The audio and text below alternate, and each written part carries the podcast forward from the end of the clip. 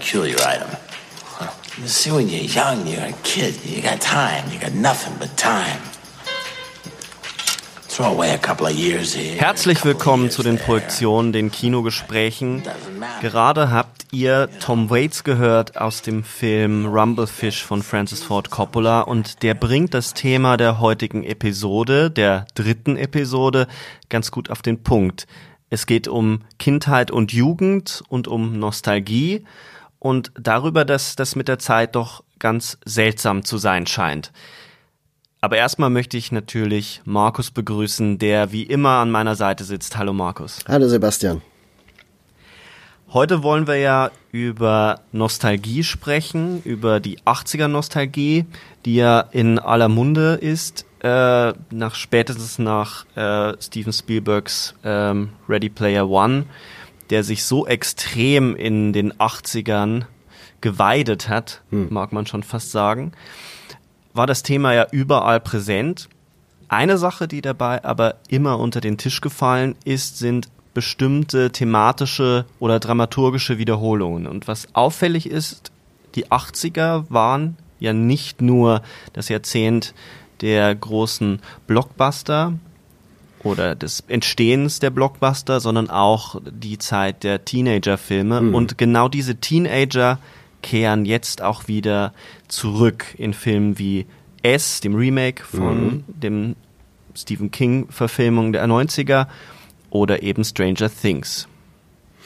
Ja, das Interessante ist, dass ähm, es einen großen Unterschied natürlich gibt, ob man sich mit amerikanischen Zugängen zu den 80ern, zur 80er Nostalgie beschäftigt oder eben mit der deutschen Perspektive.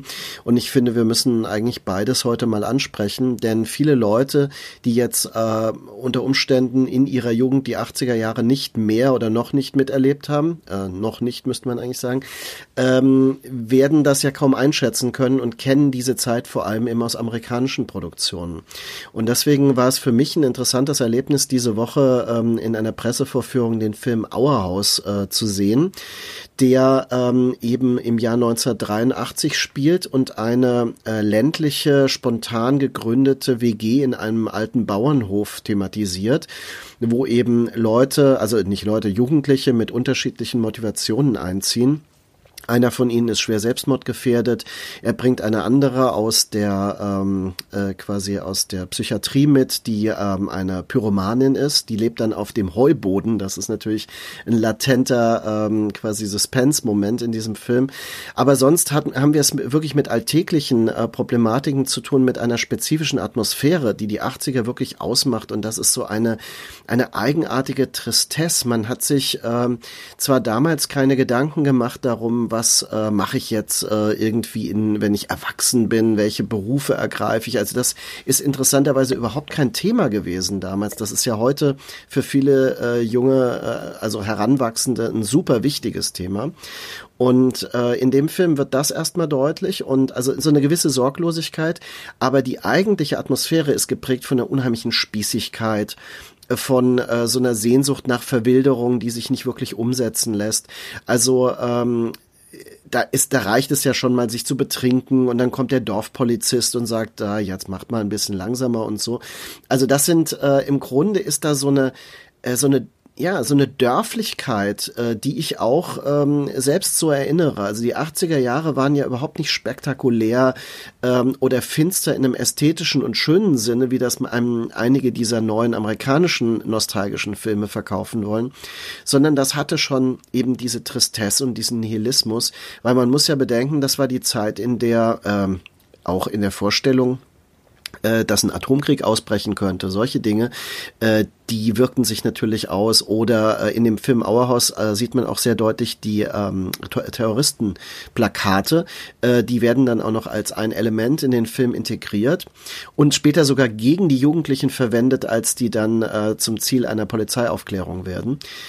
Und das sind alles Dinge, die die waren wichtig für diese Zeit. Und wenn wir die amerikanischen Filme sehen, die auch in der Zeit entstanden sind, also wir reden ja von äh, 83 bis ähm, ja vielleicht Ende der 80er Jahre, äh, das ist ja eine wichtige Phase dafür, Filme wie Stand By Me und du hast das äh, ja schon erwähnt, oder äh, die Coppola-Filme, die in der Zeit entstanden, die ja wieder eine Form von Nostalgie übrigens haben. Ne? Das ist ja auch interessant, dass äh, diese Filme nicht notwendigerweise dann in den 80ern spielen. Ähm, das, das haben wir ja nur bei River's Edge zum Beispiel, bei dem Film von Tim Hunter, über den wir noch reden möchten. Es ist ja schon auffällig, dass ähm, diese Erzählweise, Jugendliche ins Zentrum zu stellen, gerade so präsent ist.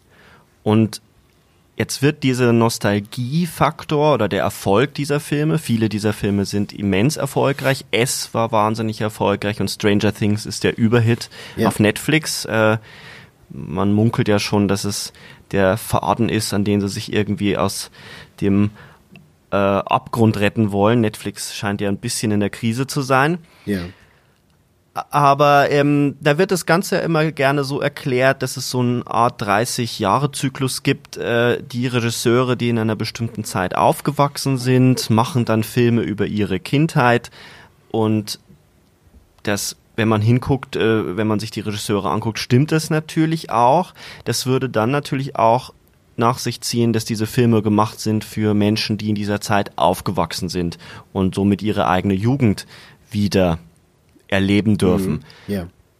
Das erklärt aber ja nicht, warum diese Filme so unglaublich erfolgreich sind bei jungen Leuten. Genau. Also ich denke, hier spielt tatsächlich die 80er Jahre haben da eine Schlüsselfunktion, die eine sehr überhöhte, so eine ikonische Qualität, eine mythische Qualität in der Popkultur bekommen hat. Das hängt natürlich mit der Popkultur selbst zusammen dieser Zeit, mit bestimmten Songs, mit Musik, ne, die man abrufen kann, äh, wo die ein bestimmtes Gefühl, eine bestimmte eigenartig verspielte Coolness ähm, vermitteln, die äh, immer wieder in Filmen dann auftaucht. Man hat das ja auch im Actionkino bei Atomic Blonde zum Beispiel ist das ja sehr intensiv genutzt, ja. dem äh, Agentenfilm mit Charlize Theron. Ähm, der spielt zwar Ende der 80er, aber benutzt quasi die gesamte Musik, so Palette der 80er Jahre. Und das sind Dinge, die man offenbar abrufen kann und die ein Interesse auch an dieser Zeit und an deren Kultur ähm, aufrechterhalten. Andererseits ist es so, wenn man äh, George Lucas hat ja über seine Jugend American Graffiti gedreht. Ja, das ist ein Film, der etwas ganz anderes produziert. Da geht es wirklich eher um diese Sorglosigkeit und diese äh, ja, also da kommt ja nur am Schluss mal ein dunkler Schatten, dass der Vietnamkrieg halt da die Einberufung droht. Ja, das ist aber nichts, was im Film selbst wirklich spürbar wird. Und ich denke, die interessanterweise die meisten Filme, über die wir heute reden, haben ja diesen dunklen Schatten inhärent. Also äh, sonst könnten wir ja, äh, müsste man sagen, ja, die 80er sind Porkies oder sowas, also so Teenie-Komödien. Und das ist ja auch gar nicht so falsch, weil die wurden ja auch gesehen in der Zeit. Aber ich glaube, das, worauf sich die aktuellen Filme über die 80er beziehen, ist eine andere Tendenz. Ich finde, George Lucas ist interessant es gibt ja dieses Gespräch zwischen Spielberg und Lucas äh, vor Indiana Jones und da reden sie über ihre Einflüsse und ähm, Lucas sagt in dem Zusammenhang über Star Wars, er wollte einen Film machen, der positiv ist, der Lust macht, der Spaß bringt. Und das ist ja ein ganz anderer Ansatz als einer der anderen großen Regisseure, dieser Zeit verfolgt, während nämlich Spielberg und Lucas dann anfangen, ihre Hollywood-Blockbuster zu drehen, macht Francis Ford Coppola ganz andere Filme. Spring, springen wir vielleicht mal, um sich dem Thema zu nähern, in die Vergangenheit und springen mal hinein in die 80er, in die Filme von Coppola und versuchen uns da mal daran zu orientieren, weil du ja schon erwähnt hast, dass es dort auch nostalgische Momente gibt. Und der erste Film, der mir da vor Augen steht, ist The Outsiders. Es ist auch der erste Film der beiden. Ähm, 1983. Gedreht nach einem Roman von Susan Hinter. Und da tauchen Susan ja erstmal alle. Ach, hinten. Oh, ja. sorry. Ähm, neben Matt Dillon spielt in diesem Film Patrick Swayze, Rob Lowe, Emilio Estevez, Tom Cruise, Diane Lane und Tom Waits. Also das ist schon mal eine äh, Namensliste, die sich sehen lassen kann. Ja. Du hast den Film damals gesehen. Kannst du den mal auf den Punkt bringen? Um was geht's bei The Outsiders? Ähm, die Outsider ist eigentlich ein Film über die, äh, sagen wir mal, über die amerikanische Jugendkultur der 60er Jahre, wenn ich das richtig sehe. Ja. Ähm, und er zeigt also quasi die Gangs in der Zeit, die Mode der Zeit, dass äh, die Kinos, also wo man sich B-Movies angeguckt hat und dann kollektiv dort ähm, äh, zugange war, äh, wie man eben sich, äh, wie man Mädchen kennengelernt hat und äh, all diese Dinge werden auf eine Weise zeitlos erzählt, die den Film ähm, interessant machen sollte für ein zeitgenössisches Publikum 1983. Also er wurde als Jugendfilm verkauft. Es war auch ein erfolgreicher Film. Coppola hat ja nach einer mit Herz war er wirklich ruiniert. Das war sein erfolglosester Film und der hat viel Geld gekostet. Und die Outsiders war so eine Nummer sicher, mit der er diese ganze junge Generation von Schauspielern und Schauspielerinnen Diane Lane ist ja wirklich wichtig für die Zeit. Er hat ja in Straßen in Flammen später nochmal so eine wichtige Rolle gespielt. Ähm, er hat quasi diesen jungen Generationen so eine Aufstiegsmöglichkeit gegeben. Und der Film wurde wahrgenommen. Er ist dann auch bis heute, es gibt ja sogar jetzt eine Art Director's Cut, die auf Blu-ray verfügbar ist. Und er basierte, und das war die Nummer sicher, auf einem Jugendbestseller. Der, äh, dieser Roman ist, glaube ich, bei DTV Junior sogar in Deutschland damals ähm, erhältlich gewesen. Ich habe ihn dann später erst gelesen, aber es war wirklich so ein ähm, Coming-of-Age-Roman, wie man heute sagen würde äh, der quasi in der Vergangenheit spielte, aber eigentlich die Gegenwart, die gegenwärtige jugendliche Situation auch reflektierte. Das Tolle ist ja, dass der Film von Anfang an die sozioökonomische Herkunft thematisiert. Ja. Ist ja interessant, dass es zwei Jugendgangs gibt, die Greasers, das sind die ähm, Ärmeren, das sind die aus der Arbeitergesellschaft äh, kommenden, die sich ihre Haare mit Pomade nach hinten äh, gelen ähm, und eher als Rocker durchgehen würden mit, mit Jeansjacken. Und dann gibt es die äh, Soshes, ähm, das sind die aus den reicheren Vierteln. Und zwischen den beiden kommt es ja in dem Film zu einem Clash, weil Mhm. zwei junge Mitglieder der Greasers nach einem Flirt mit einem Mädchen ähm, mit dem Anführer der anderen Gang Probleme bekommen, weil das Mädchen natürlich mit dem Anführer zusammen ist und Johnny, einer der beiden Jungs, ersticht dann den Anführer und dann Ja. beginnt eine Fluchtgeschichte, die gleichzeitig das Ende der Jugend für die beiden darstellt. Also der Tod und auch die Gewalt sind äh, in all diesen Filmen, wie wir sehen werden, äh, präsent, latent präsent. Interessant ist ja, die Greaser sind, würde man heute als Rockabillys eigentlich bezeichnen. Und äh, die äh, anderen, also die Reicheren, das sind, äh, die würde man als Preppies vielleicht bezeichnen. Also äh, Preppy-Style ist dann halt so dieser College-Stil, diese gepflegte Mode. Und das sind ja alles Dinge, die auch heute noch zugänglich sind, die auch heute noch präsent sind, weil sie als attraktiv empfunden werden. Das macht dem Film wahrscheinlich auch interessant heute noch, ihn zu sehen. Na, es macht den Film auch insofern interessant, als dass sich dieses Motiv natürlich bis in die Jetztzeit hineinzieht. Wenn man an einen Film wie Bomb City denkt, Ja. wo eine, äh, auch ein Mord an einem Punk aufgearbeitet wird, der von Footballern, von, von den erfolgreichen Highschool-Footballern ermordet wird. Ja. Da haben wir ja eine ähnliche Konstellation. Die Outsiders sind hier die Punks. Und ähm, das ist etwas, was, glaube ich, diese Zeitlosigkeit mit unterstreicht, thematisch erstmal. Da haben wir noch gar nicht über die Form des Films geredet oder wie ähm, Coppola den Film erzählt. Ja. Aber es ist ein Film, der von Anfang an ähm, erzählt, dass sich etwas verändert und verschiebt. Und äh, was auch auffällig ist, die Erwachsenen sind auffällig abwesend. Es gibt so wenige Szenen, ähm, wo die Erwachsenen ne- eine Rolle spielen. Also es gibt in diesem Film ja so eine Art ähm, ähm, Zusammenhalt, Familienzusammenhalt der, der Brüder. Ja. Aber die Brüder kümmern sich eigentlich um die jüngeren Geschwister. Genau, aber die Familien, die, die Väter und Mütter müssen das Geld heranschaffen oder sind ganz und gar abwesend. Das ist ohnehin auffällig, weil das hat man später auch in dem Film äh, River's Edge zum Beispiel, äh, dass die Eltern noch überfordert sind, dass sie ähm, quasi die Kinder machen, was sie wollen und das auch thematisiert wird und dass die Eltern dysfunktional sind in ihrer äh, in ihrer äh, Eigenschaft. Bei Rumblefish, das ist ja quasi so eine Art äh, Nachtrag zu den Outsiders gewesen, der viel stilisierter ist, der wie so eine Art Film-Noir-Variante äh, desselben Themas wirkt. Da ist es ja so, dass äh, Dennis Hopper zum Beispiel den alkoholkranken Vater spielt und Dennis Hopper ist natürlich dann wiederum ein Relikt der 60er Jahre der Counterculture durch Easy Rider und so weiter. Ne? Und er bringt dann diese Energie dort rein.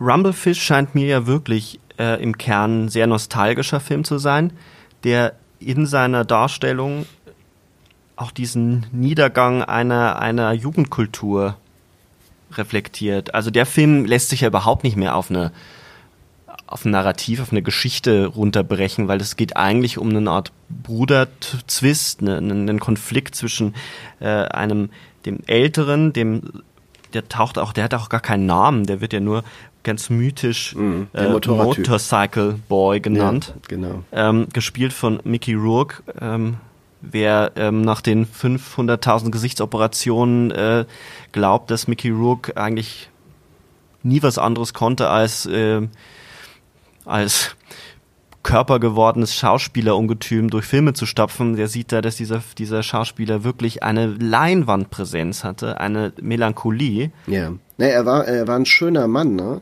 Also es war so, dass er in den 80er Jahren ja, äh, sagen wir mal, bis äh, neuneinhalb Wochen äh, mindestens ein Männlichkeitsideal war der 80er Jahre. Und das lässt sich heute schwer vorstellen, aber ich denke, wenn man die Filme nochmal sieht, man wird ihn kaum erkennen. Also ich habe die Erfahrung schon ja. gemacht, dass viele Leute das gar nicht zusammenbringen, Angel Heart und The Wrestler zum Beispiel. Und äh, gerade in dem äh, Rumblefish ist er ja wirklich ein, ein Mythos, ein lebender Mythos. Und interessanterweise mit, wie das für, für mythische Helden ja auch nicht untypisch ist, mit Handicaps, ja, also dass er äh, nicht richtig sieht und auch eine Hörschwäche hat und also diese körperlichen Gebrechen dann, aber er ist trotzdem quasi unbesiegbar und ist so im, im Hintergrund. Er wird als total alt bezeichnet, aber ist er, glaube ich, wirklich nur knapp über 20. Die anderen. 25, ja, genau. 25. Das ist total alt. Also der, der, der Freund äh, von der Hauptfigur Rusty James, gespielt von Matt Dillon, der ja. auch äh, die 80er dominiert, ähm, in sehr vielen Filmen mhm. vorkommt, ähm, der sagt irgendwie, was, der soll 25 sein? Der ist doch, der sieht so alt aus. Und äh, eigentlich möchte man fast sagen zeitlos, yeah. wie aus der Zeit gefallen. Und am Anfang ist der ja abwesend und Rusty James versucht ja irgendwie erwachsen zu werden, irgendwie einen Halt zu finden und trauert dieser Zeit der Gangs hinterher, die es ja, ja bei The Outsiders noch gibt. Mhm.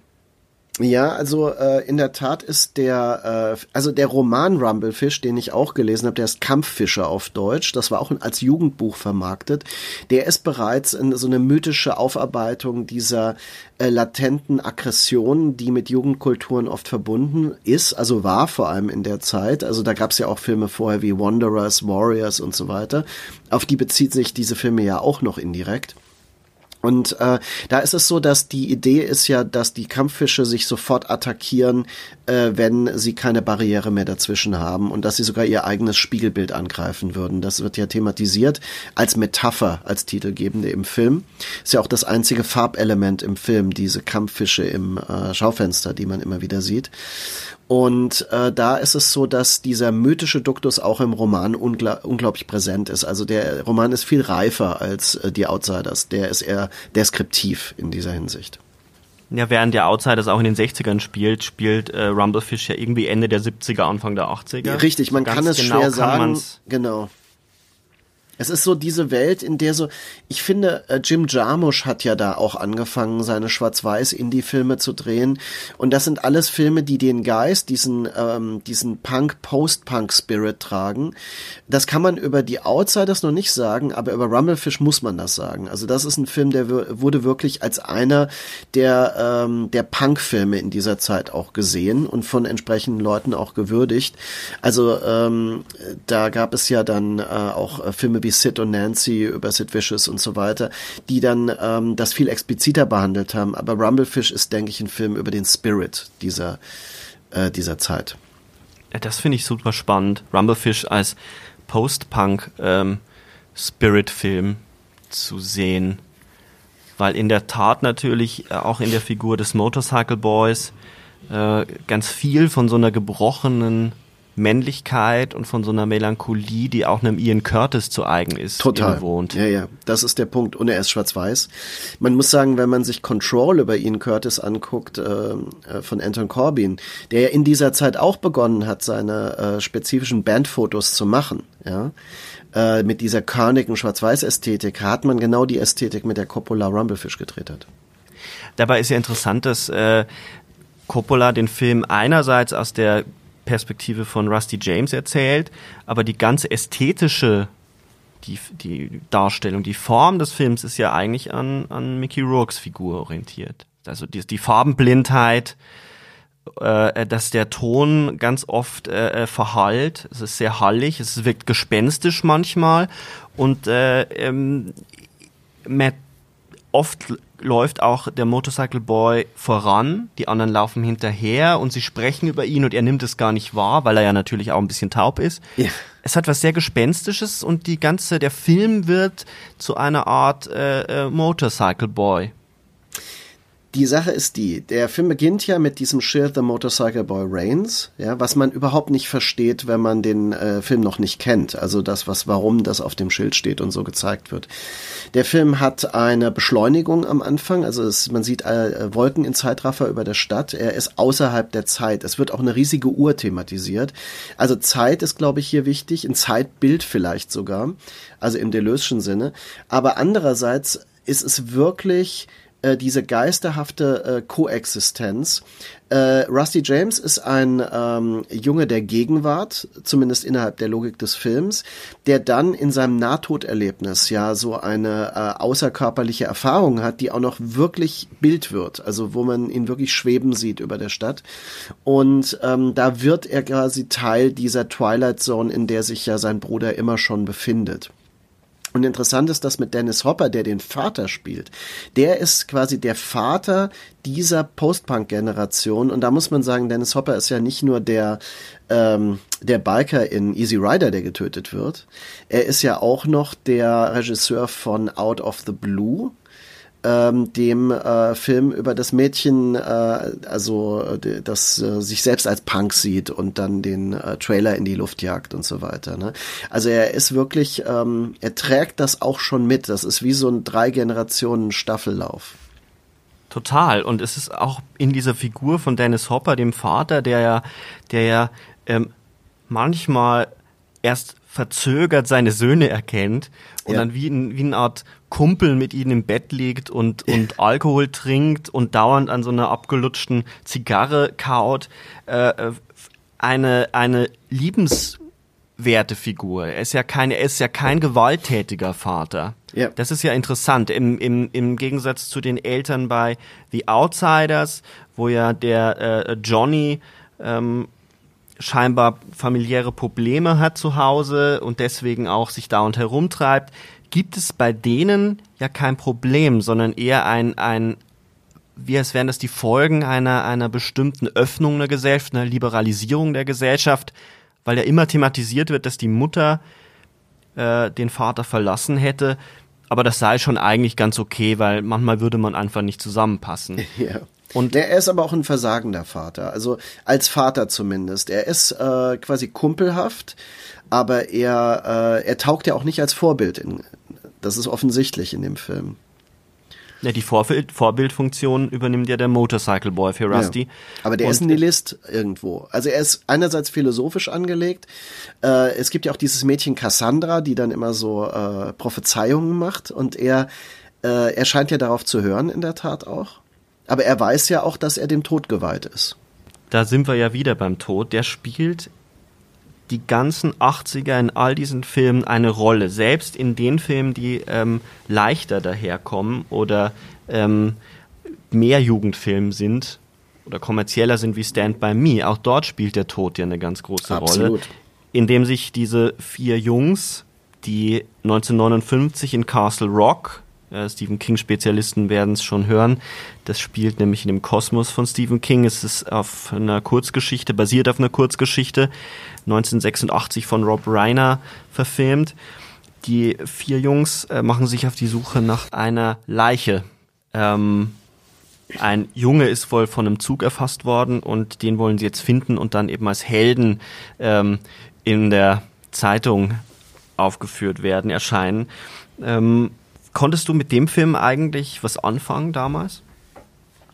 Nee, weil ich war damals schon ein Stückchen älter als die besagten Jungs, äh, um die es hier geht. Und für mich waren, ich muss ganz ehrlich sagen, ich bin so zwischen zwei äh, äh, Phänomene geraten. Das eine war die Brad, Brad Pack äh, Version, äh, die in Hollywood ja auch riesige Erfolge hatte mit Pretty in Pink, St. Elmo's Fire und solchen Filmen.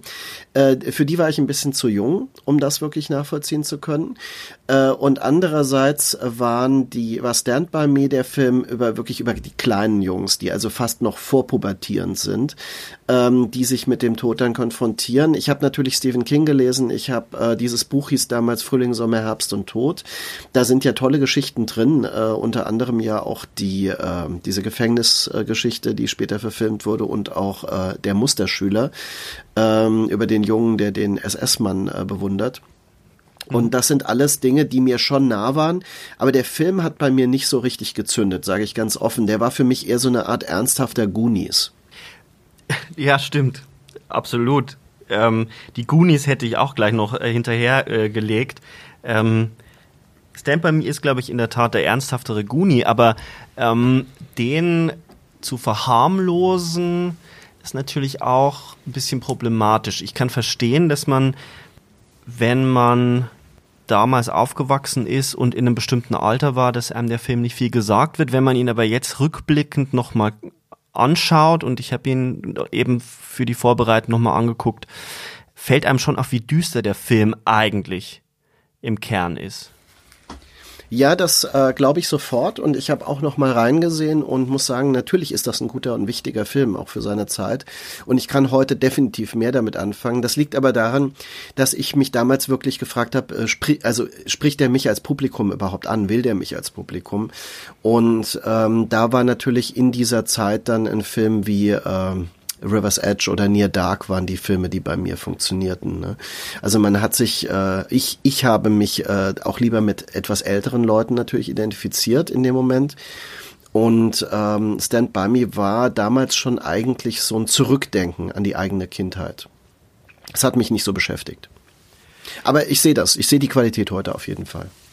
Du hast ja schon eingeführt damit mit der, mit der Betrachtung der 80er und ähm, vielleicht muss man da ja wirklich unterscheiden zwischen den 80ern als historische Zeit und dann eben den 80ern im Rückblick als Kulturzeichen oder als ein, ein, ein ähm, kulturelles Zeitalter, in dem nochmal ganz andere Dinge auch rückblickend aufscheinen. Ähm, mhm. Jetzt, was mich interessiert ist, ähm, auch nochmal, weil, weil ich eben in den 80ern, ich bin, bin 86 geboren, das heißt, ich, ich habe die 80er in der Tat nur durch den, ich, ich erinnere mich an die 80er nur durch meinen Medienkonsum, was ich da, also äh, Masters of the Universe, bestimmte Zeichentrickserien, also yeah. ähm, bestimmte Musik, die meine Eltern gehört haben. Das sind meine Erinnerungen an die 80er. Das heißt, die sozioökonomischen Verhältnisse, ähm, so wie man Räume wahrnimmt oder ähm, Jugendgruppen, das geht mir natürlich vollkommen ab. Mhm. Jetzt erscheinen diese Filme in einer Zeit, erzählen aber nicht unbedingt die Zeit, in der sie erscheinen. Und trotzdem haftet ihnen aber irgendetwas Zeitdiagnostisches an. Also die Outsiders spielt in den äh, äh, 60ern. Ähm,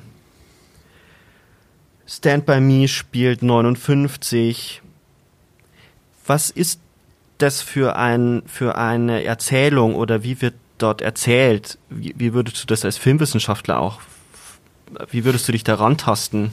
Naja, streng genommen sind das ja historisch vorangehende Epochen. Von daher haben die Filme ja wirklich einen historisierenden Aspekt. Aber ich glaube, dass es dabei genauso wie ähm, bei den aktuellen Filmen, die in den 80er spielen, ne, wie S zum Beispiel, äh, dass es dabei auch darum geht, sich aus einem äh, etablierten Zeichensystem zu bedienen. Also für die Outsiders funktioniert das natürlich sehr gut, weil man hat einfach diese zwei Gruppierungen, bevor sich die Subkulturen wie in den 70er Jahren spätestens so aufsplitterten in ganz äh, viele Gruppen, die sich dann in Konkurrenz befanden. Die 80er Jahre ist ja auch eine Weiterentwicklung subkultureller Strömungen. Ähm, da wird's halt richtig kompliziert. Das ist äh, in den 50er und 60er Jahren einfach auf den Punkt zu bringen. Also ich glaube, diese Filme bedienen sich einer Folie, die zunächst zugänglich und einfach erscheint, um dann aber, wie du sagst, also das würde ich tatsächlich auch sagen, doch etwas über die eigene Zeit auszusagen. Also sie benutzen das als Projektionsfläche und als eine zugängliche Projektionsfläche für Probleme der eigenen Gegenwart. Jetzt haben wir gerade ja wieder Filme und Serien, die sich massiv auf die Ästhetik der 80er, auf bestimmte Erzählungen, auf bestimmte Vorbilder beziehen. Ähm, Stranger Things ist wahrscheinlich das bekannteste. Ähm, es gab vorher schon mit Super 8 von J.J. Abrams einen Film, der sich ganz massiv auf die Blockbuster-Ästhetik von Spielberg bezogen hat, auch von Spielberg produziert wurde. Aber ähm, Stranger Things, glaube ich, ist so das griffigste, um vielleicht mal einzusteigen in etwas, wo ich glaube, einen Unterschied festzustellen zwischen der Bezugnahme, die The Outsiders äh, äh, auf die Vergangenheit unternimmt und Stranger Things oder S. Ähm, Stranger Things, 2016 äh, kam die erste Staffel raus. Ich glaube, so viel muss man da gar nicht mehr erzählen darüber.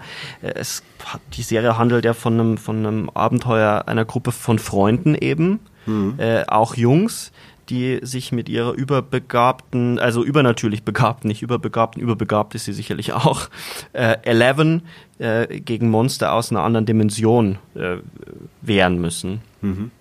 Und man spürt sofort, dass äh, dort Leute am Werk sind, die in den 80ern gelebt haben. Ganz viele Zitate, ganz viele kulturelle Zitate, Musiken, die eingespielt werden, äh, Filmzitate, aber auch in der Art der Erzählung.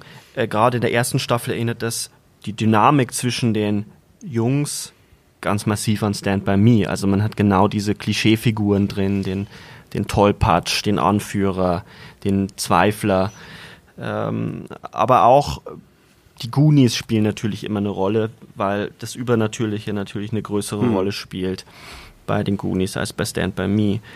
Ähm, in, diesem, in diesem Rückbezug auf die 80er habe ich so das Gefühl, die 80er als Zeit überhaupt nicht zu sehen, sondern eigentlich nur diese Erinnerung, die ich habe.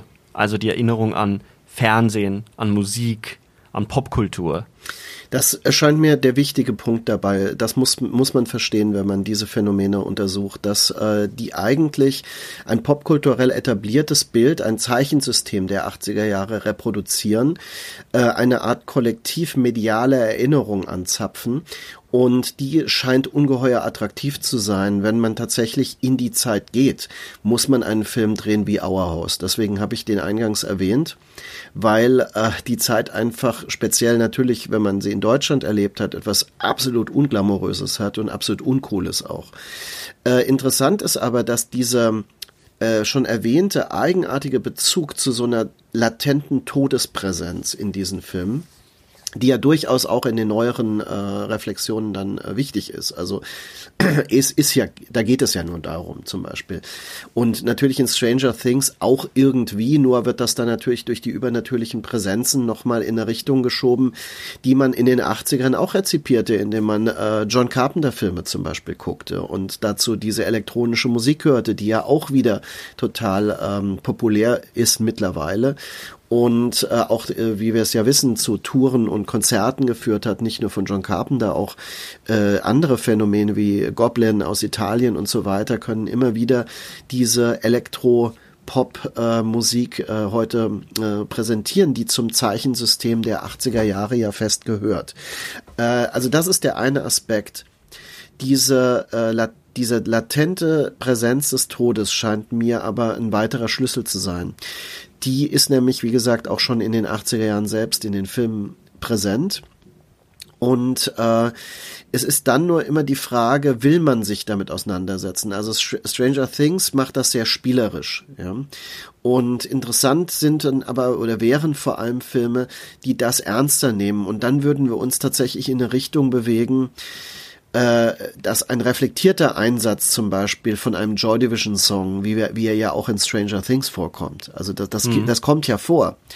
Aber damit ist ja unglaublich viel verbunden. Und äh, ich glaube, da sind diese Momente, die wirklich interessant werden, wo wir auch den Begriff der On äh, Ontology zum Beispiel dann auch diskutieren könnten. Ich, ich würde noch mal einen kleinen Schritt zurückgehen wollen, weil ähm, die Bezugnahme von Stranger Things auf diese kulturellen Phänomene ist ja eine Bezugnahme auf Phänomene, die zur damaligen Zeit underground waren. Also gerade The Thing von äh, Carpenter wurde zu seiner Erscheinungszeit überhaupt nicht so rezipiert, wie er heute rezipiert wird. Ähm, Bands wie The Clash oder Joy Division haben nur ganz bestimmte äh, ganz bestimmte Personengruppen gehört. Ähm, ist das dann eigentlich wird da nicht eine Geisterwelt beschworen, die es so gar nicht gab? Weil ähm, es gibt ein Zitat von Lynch, ein Freund von mir hat mir ähm, das letztens erzählt, als ich mich mit ihm über dieses Phänomen unterhalten habe. Er hat gemeint, Lynch, äh, äh, wenn er Filme über eine vergangene Zeit macht, ist er der Auffassung, dass man die Einrichtungen, Einrichtungsgegenstände immer zehn Jahre bis 20 Jahre zurückdrehen muss weil in den 80ern hatten die Leute keine Möbel aus den 80ern, sondern Möbel aus den 60ern oder 70ern. Ja, aus den 70ern ähm, oft, ja, das stimmt. Das macht das ja auch in Erinnerung so trist, weil die 70er ja auch so trist waren. Und man hat tatsächlich diese, diese Ästhetik ähm, der, der Wohnzimmer, wie die eingerichtet waren und so weiter, die kam ja aus den 70ern. Das ist ein sehr, sehr wichtiger Hinweis, auch für Leute, die Filme machen wollen, weil ähm, natürlich ist es so, dass man das nicht so aktuell gekauft hat, wie das heute tatsächlich in so einer konsumistischen Haltung ist, dass also jede Wohnung, die bezogen wird, potenziell neu auf äh, bei Ikea oder so eingerichtet wird. Ja. Und dann hat man tatsächlich etwas, das der Zeit mehr entspricht als damals, wo das wirklich mitgetragen wurde. Ein interessanter, interessanter Aspekt. Also um das auf meine äh, Seherfahrung von Stranger Things zu beziehen, ich sehe da mehr Gegenwart drin mhm. als Vergangenheit. Ich sehe da mehr einen Umgang, wie wir heute mit Joy Division, mit The Clash, mit äh, ähm, Neon Pop, mit Synthie-Musik umgehen, als dass es mir etwas darüber erzählt, wie diese Jugendlichen dort in den 80ern mit bestimmten Phänomenen des Erwachsenwerdens konfrontiert waren. Das macht äh, Stranger Things hat ganz viele Qualitäten, dramaturgisch, wie er die Figuren einführt. Mhm. Ähm, zumindest erste, zweite Staffel. Ich muss zugeben, mich hätte es dann irgendwann äh, gelangweilt, weil sich auch das dramaturgisch in der Art, wie sie die Geschichte aufziehen, ständig wiederholt. Ähm, aber ich sehe eigentlich nur Oberflächenbezüge. Mhm. Ja. Da ist was dran, aber deswegen funktioniert es ja auch, glaube ich, für eine, auch für eine heutige und auch jüngere Generation so gut. Und weiterhin, äh, also ich höre die Lobeshymnen vor allem von Leuten, die als Kinder in den 90ern Filme aus den 80ern gesehen haben und das da drin wieder reflektiert sehen. Also das ist eigentlich für mich der, der wesentliche Schlüssel zu diesem Erfolg, weil ähm, das auch das Publikum ist, das Netflix äh, intensiv rezipiert.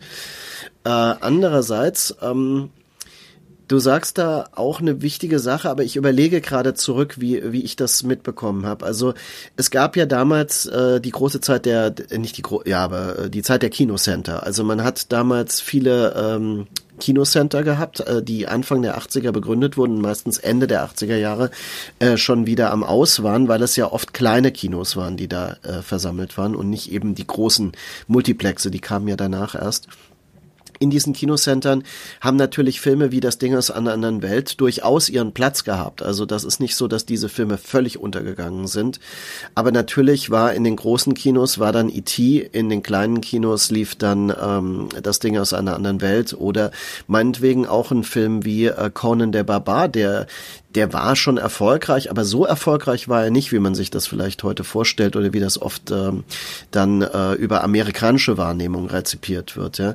Äh, und ich, ich finde, das ist natürlich ähm, auch nochmal wichtig, dass man viele der Filme als Jugendlicher auf Video erst wahrgenommen hat.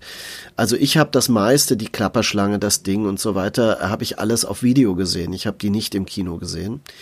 Und ähm, das ist natürlich auch nochmal ein spezielles Erlebnis, weil man damals ja so euphorisch war, dass man diese Filme auch äh, unendlich oft gesehen hat. Man äh, hat die sich immer wieder angeguckt. Also es ist so, ich habe sicher die Klapperschlange zeitweise äh, wöchentlich gesehen und äh, Mad Max 2 und solche Filme. Und das ist also so ein kultischer Umgang, so ein zyklisch kultischer Umgang mit diesen Filmen. Man hat sie mit Freunden geguckt. Auch diese Freundesgruppen reflektieren sich wieder in dem in diesem Gruppenerlebnis, dass die Filme und Serien dann äh, uns wiederbringen und auch die Ambivalenzen, die damit verbunden sind. Ich habe eine Beobachtung gemacht. Ähm, ein Film, der äh, eigentlich gar nicht in den 80ern spielt und insofern eigentlich rausfallen müsste, scheint mir die 80er wesentlich besser zu treffen und damit dann auch so ein bisschen wie wie Outsiders zu funktionieren, dass er zwar nicht in der Zeit spielt, aber durchaus bestimmte historische Strömungen reflektiert Super Dark Times mhm. von Kevin Phillips. Der ist 2017 erschienen. Ähm, das finde ich, als ich den Film gesehen habe, habe ich gedacht, der spielt in den 80ern.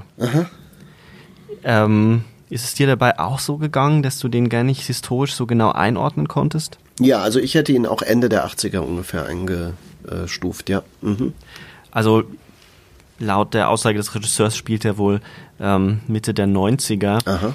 Aber eben auch noch in einer Zeit, wo Handys und Internet noch keine Rolle spielen. Genau.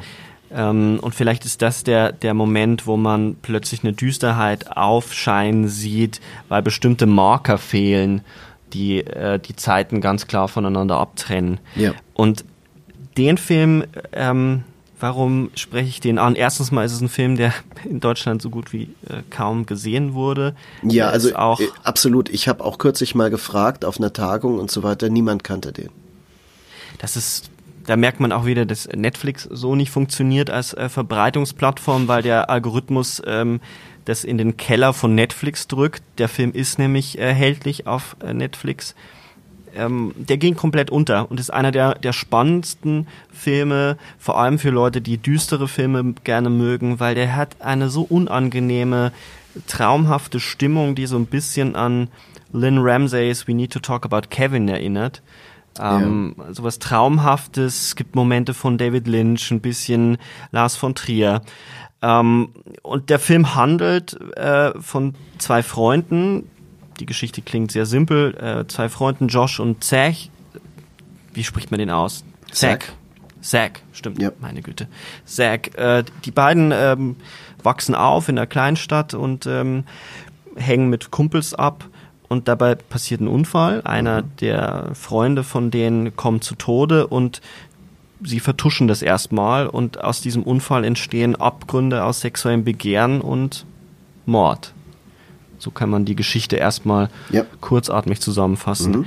Ähm, hier haben wir es mit einem Film zu tun, der erstmal eine Coming-of-Age-Geschichte erzählt, sich sehr viel Zeit nimmt, seine Charaktere einzuführen und dann aber richtig in, in die Abgründe eintaucht, was es heißt, erwachsen zu werden in Räumen, in denen scheinbar keiner mehr wirklich wahrnimmt, was die Kinder so treiben. Mhm. Ja, also ich denke, diese enorme Entfremdung, die der Film ausdrückt, also der Menschen voneinander, das ist etwas, und ich glaube, deswegen erinnert er uns auch an die Zeit davor in Filmen wie River's Edge zum Beispiel und selbst in Stand By Me gibt es solche Elemente durch die, die ältere Gang, die Pubertierenden. Ne? Äh, diese äh, Empathielosigkeit im Umgang mit äh, quasi den Mitmenschen, aber auch äh, zum Beispiel mit den Toten.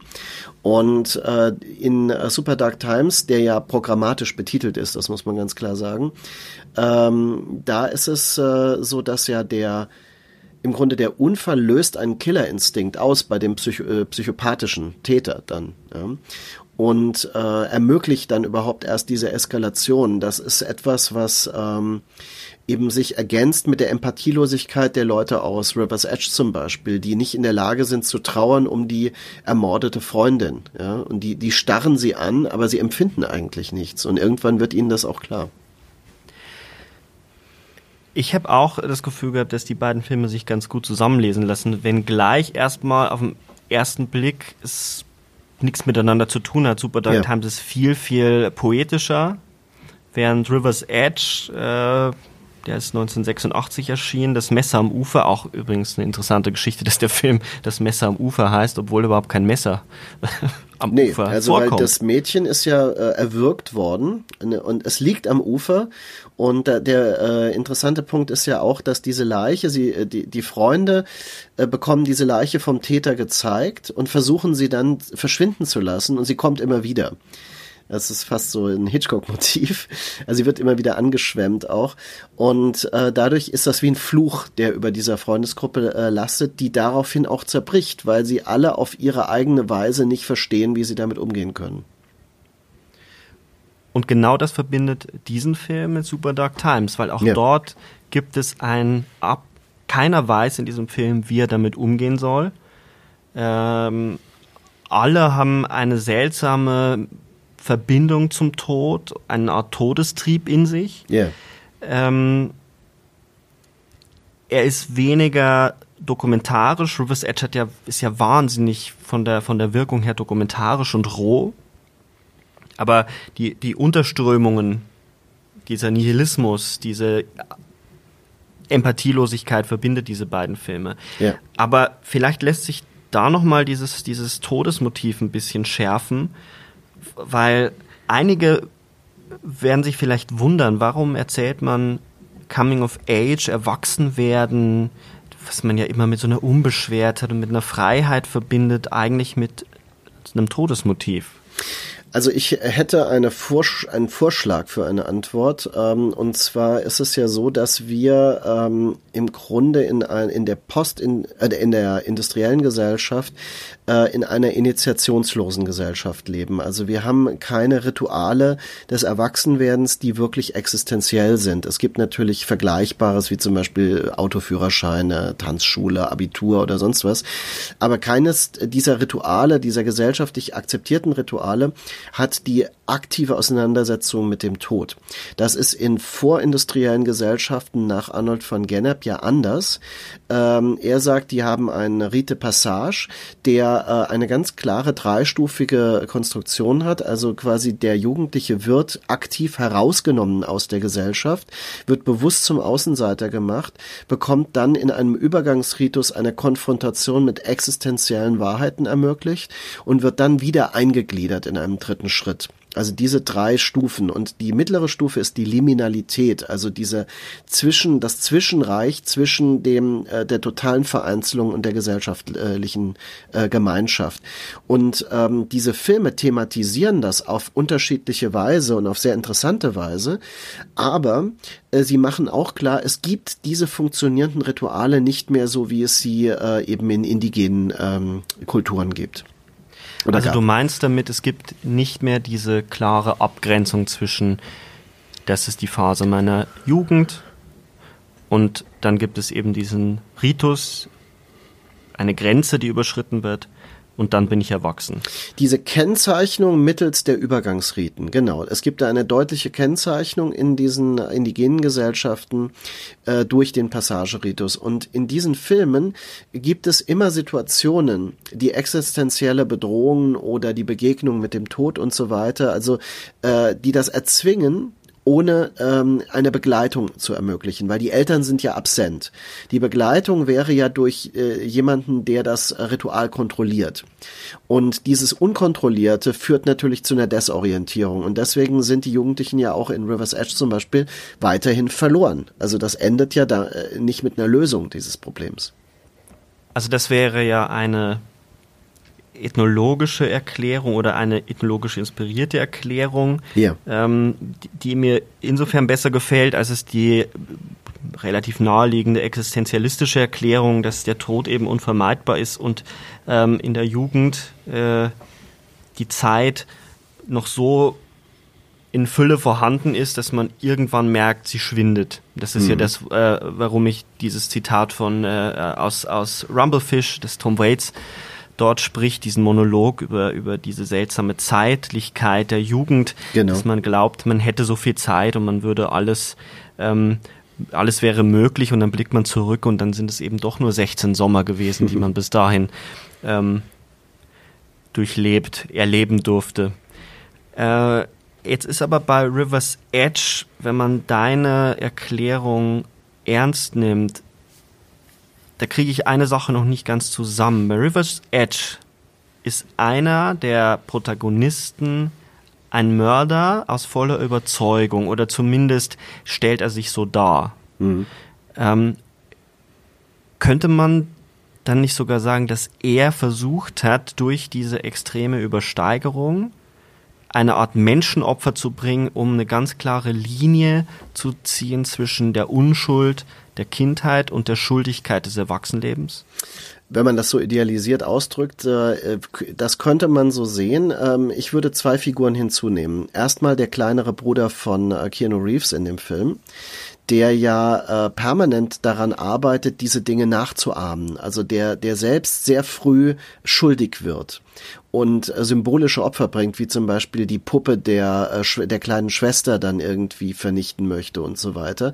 Also all diese Dinge zeigen, dass es sich in mehreren Generationen um Desorientierung handelt, die aber diese Sehnsucht danach hat, nach einer ritualisierten äh, Neuordnung. Und dann haben wir Dennis Hopper, der ja so ein bisschen als Irrer, ähm, er heißt hier Feck und ist ja ähm, in einer Rolle, das erinnert auch übrigens wieder an Rumblefish auch. Ne?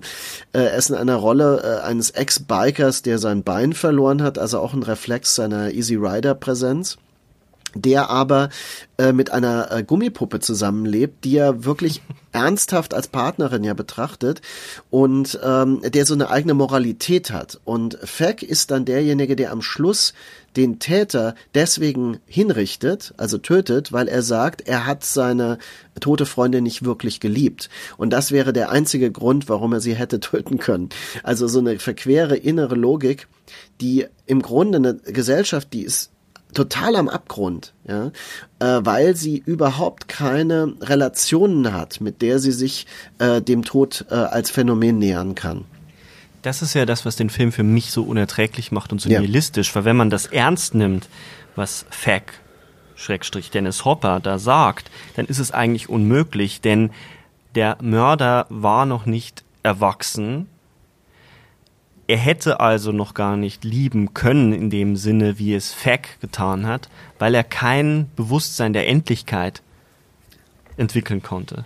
Also wenn man, ja. wenn man das ernst nimmt, dass es eine Art Versuch ist, sich aus der Kindheit, Jugend herauszusprengen durch einen Mord, durch etwas, was extrem ist, was radikal ist. Eine Grenzüberschreitung, eine, ein Moment der Verwilderung und das, der Liminalität, indem man aktiv aus der Gemeinschaft austritt, ja.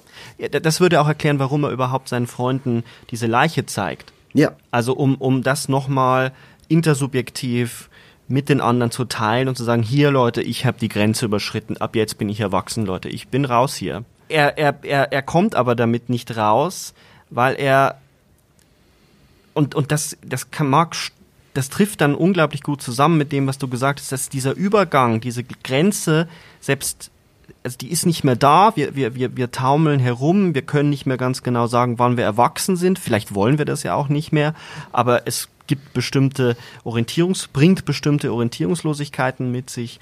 Ähm, er will sich da also heraussprengen, kann es aber nicht, weil er dann sich selber zu dem Tode weiht, weil er hätte sie, also weil er mhm. von von Fleck von Fleck äh, getötet wird.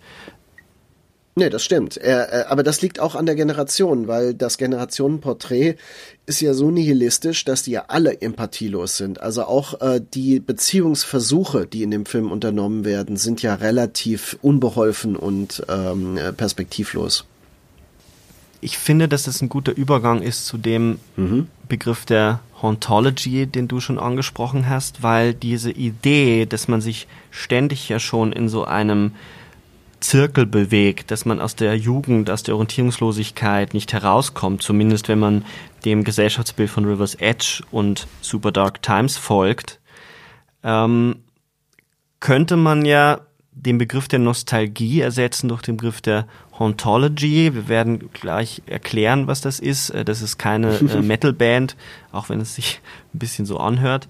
Ähm, meine Erklärung nämlich für den großen Erfolg dieser jetzigen Filme, also S und Stranger Things und diese, diese Dominanz dieses dramaturgischen Mittels über Jugendgruppen und, und, und Kinderfreundschaften zu erzählen. Die Erfolg scheint mir damit zu tun zu haben, dass sich eine Generation, die jüngere Generation, auch nach einer bestimmten mhm. Form der Jugend sehen. Da ist was dran, das denke ich auch. Also ähm, deswegen hatte ich ja vorhin betont, äh, die das Motiv der Sorglosigkeit dieser Zeit äh, angesichts auch aller Nachteile, die man in den 80er Jahren hat, ist eben, dass nicht gefordert wurde, möglichst früh über sein Leben zu entscheiden. Und ich glaube, das ist eine unglaubliche Bürde, die man Jugendlichen und Schülern und Studierenden auferlegt, indem man äh, ihnen immer wieder suggeriert, sie müssen möglichst früh einen Plan entwickeln für ihr Leben. Das war, äh, das wurde mir nie so vermittelt, muss ich ganz ehrlich sagen. Also in den 80er Jahren. Das, das hat man einfach, da war es, äh, ich gehe jetzt mal studieren und dann gucken wir mal. Ja, und dann hat man halt sein Fach gewechselt. Ich habe ja äh, Philosophie studiert, ich habe äh, ähm, dann Theaterwissenschaft äh, als Hauptfach gehabt, später Film und so weiter. Also ich habe diese Dinge probiert. Es wurde mir nie suggeriert irgendwie, ich müsste das anders machen oder ich müsste überlegen, welchen äh, fundierten Beruf man damit machen kann. Es war auch immer klar, dass das keine Berufsausbildungen sind und so weiter. Und ich glaube, dass diese Idee damit auch zu tun hat. Ja. Also diese Sehnsucht nach einer Zeit, die nicht so geprägt ist von hochgradig materialistisch orientierten Forderungen. Die aber gleichzeitig, und das kommt noch hinzu, in einer ganz anderen mhm. Medialität stattgefunden hat. Also ähm, ich lasse mich jetzt mal zu der These hinreißen, dass wir in einer Zeit leben, in der die Kindheit zumindest in einem nostalgischen Sinne verschwindet oder am Verschwinden ist, weil das Geheimnis die Geheimnisse verschwinden. Ähm, in Summer of 84 gibt es eine Szene, wo, wo auch wieder vier Jungs äh, ähm, einen Briefkasten durchsuchen ja. und einen Playboy drin finden und sich darüber freuen, wie als hätten sie jetzt irgendwie ähm, eine Million Dollar gefunden. Ähm, heute würde man äh, heutigen Jugendlichen würde man wahrscheinlich nur noch ein müdes Lächeln abbringen. Ähm, also dieser Zauber, dieses Geheimnis, auch äh, das ja. symbolische Bonanza-Rad, das ja in all diesen Filmen vorkommt, dieses mit dem Fahrrad herumstreifen, sich verabreden müssen, sich deswegen aber auch verlieren können, ähm, von den Eltern nicht äh, kontrolliert zu ja. werden und in den Wäldern herumzustreifen. Ähm, all das ist ja heute nur noch bedingt möglich, weil durch die mediale Vernetzung, durch das mhm. Internet alles ja schon gewusst ja, ist. Ja, das ist nämlich eigentlich das, wo man vielleicht davon sprechen könnte, dass das eine Zeit der Unschuld ist, die also quasi medial völlig anders äh, dominiert ist und man hat das Telefon benutzt, um sich zu verabreden, dann hat man sich daran gehalten. Also das ist etwas, was heute äh, schwer denkbar ist. Also man schickt SMS, um zu sagen, ich bin jetzt wirklich auf dem Weg oder man entschuldigt sich, das klappt jetzt doch nicht und so weiter. Das war damals nicht möglich. Da stand dann jemand am Bahnhof und hat äh, vergeblich gewartet und das war ein großes Opfer. Aber auch Zeit spielt dabei natürlich eine andere Rolle. Also diese Effizienz, die man suggeriert bekommt, indem man die Dinge anders äh, absprechen kann, man verschwendet seine Zeit anders, kann man vielleicht sagen heute. Ich finde, dass das das beste Beispiel für diesen Begriff der Hauntology ist, der ja ähm, seit einiger Zeit durch die Kulturtheorie, ja. Filmtheorie, Musiktheorie geistert. Ähm, ja, also selber schon fast ein Gespenst ist.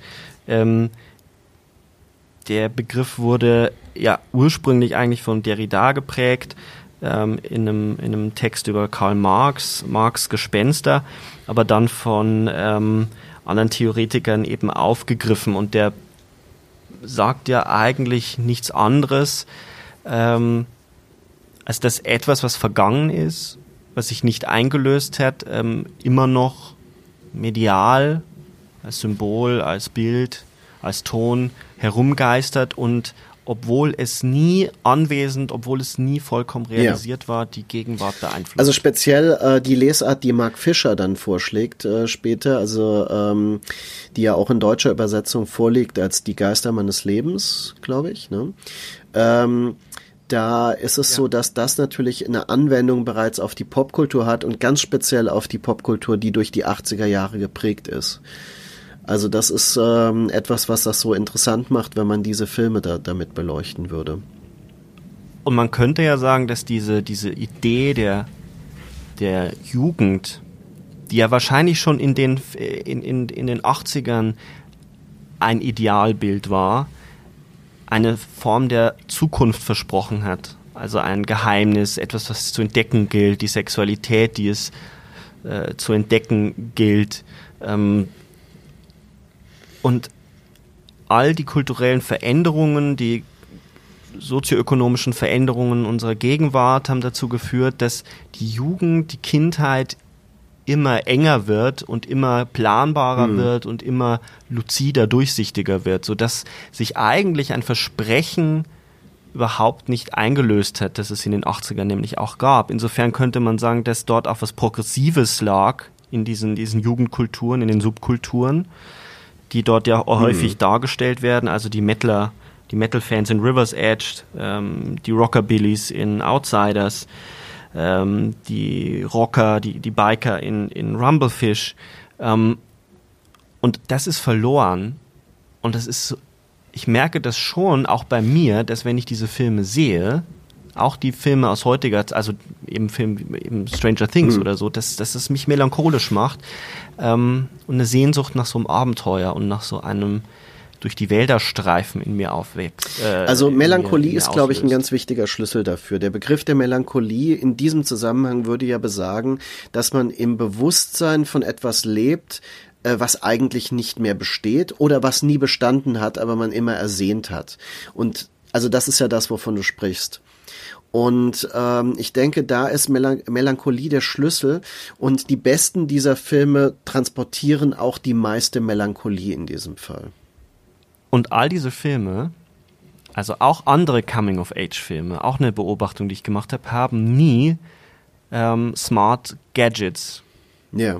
Also sie haben nie Handys. Ähm, es gibt äh, ganz wenig äh, Kommunikation übers Internet. Das wird so gut wie immer versucht zu reduzieren. Ich habe einen Freund gefragt, der äh, Drehbuchautor ist, sag mal, ähm, warum, warum ist das so? Und er meinte, dramaturgisch gesehen sind diese Gadgets, sind Handys, sind Inter, ist Internet der Tod, weil du damit mhm. nichts erzählst. Du kannst nichts erzählen. Ja. Das verschwindet alles in diesem Medium. Ähm, und vielleicht ist das sogar das perfekte Bild dafür, was, was ähm, diese Filme uns geben und was sie uns schenken. Ob sie weniger oder äh, weniger gelungen oder besser gelungen sind, das sei mal dahingestellt, dass sie ein Bild einer Jugend wieder öffnen, was ja durchaus mhm. mal möglich war. Ja, also ich denke, ähm, dass wir da einen Punkt einfach erreicht haben, äh, der das erklären kann. Also der auch diese, das wird auch mit Sicherheit uns noch begleiten in äh, den nächsten Jahren. Also äh, das erklären kann, warum ähm, das so attraktiv ist, auch wenn viele das vielleicht gar nicht äh, für sich so verbalisieren würden.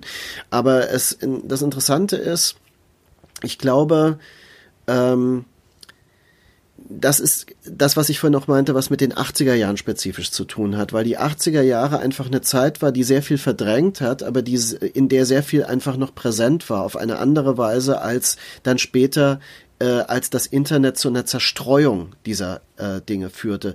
Denn im Grunde sind wir nicht ferner einem Atomkrieg äh, heute, als wir es in den 80er Jahren waren. Aber die, äh, das Gefühl ähm, ist ein anderes, weil wir plötzlich eine, eine Vielzahl unterschiedlichster Informationen haben, die auch noch in einen Diskurs, zum Beispiel was Fake News betrifft und so weiter, also in einen Diskurs ähm, äh, eliminiert werden, der damals nicht denkbar war. Also das war, äh, das wurde diskutiert in der Schule. Der Klimawandel, der, der Treibhauseffekt damals war ja so ein Stichwort.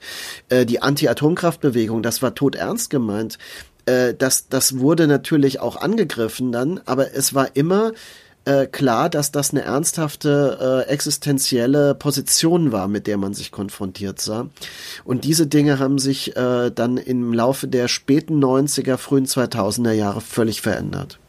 Also ich hoffe mal, dass wir mit äh, unserem Gespräch heute, das ja sicherlich nur ein Anfang ähm, einer Auseinandersetzung ist, weil das Thema so ja. tief ist und so dicht, dass man ähm, in ein bisschen was über eine Stunde das gar nicht alles in den Griff bekommen kann.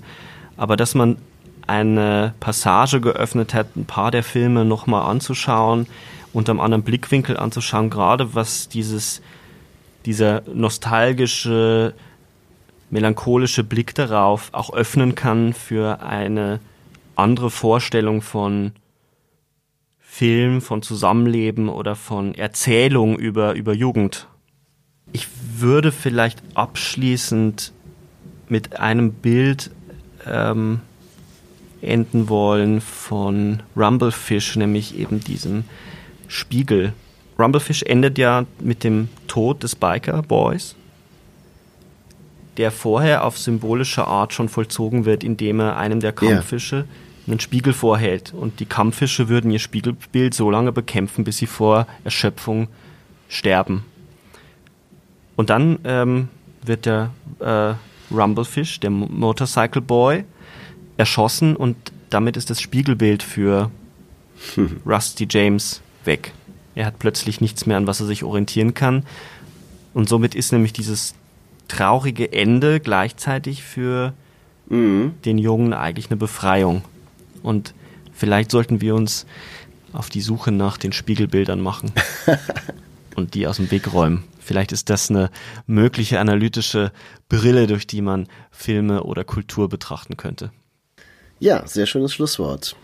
Dann würde ich sagen, verabschieden ja. wir uns von den Hörern und äh, ich möchte zum jetzt wirklich zum Abschluss.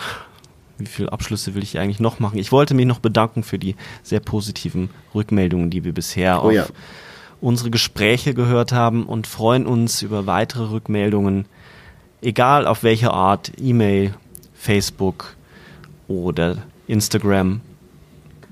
Viel Spaß mit den 80ern und der Nostalgie. Bis bald. Tschüss.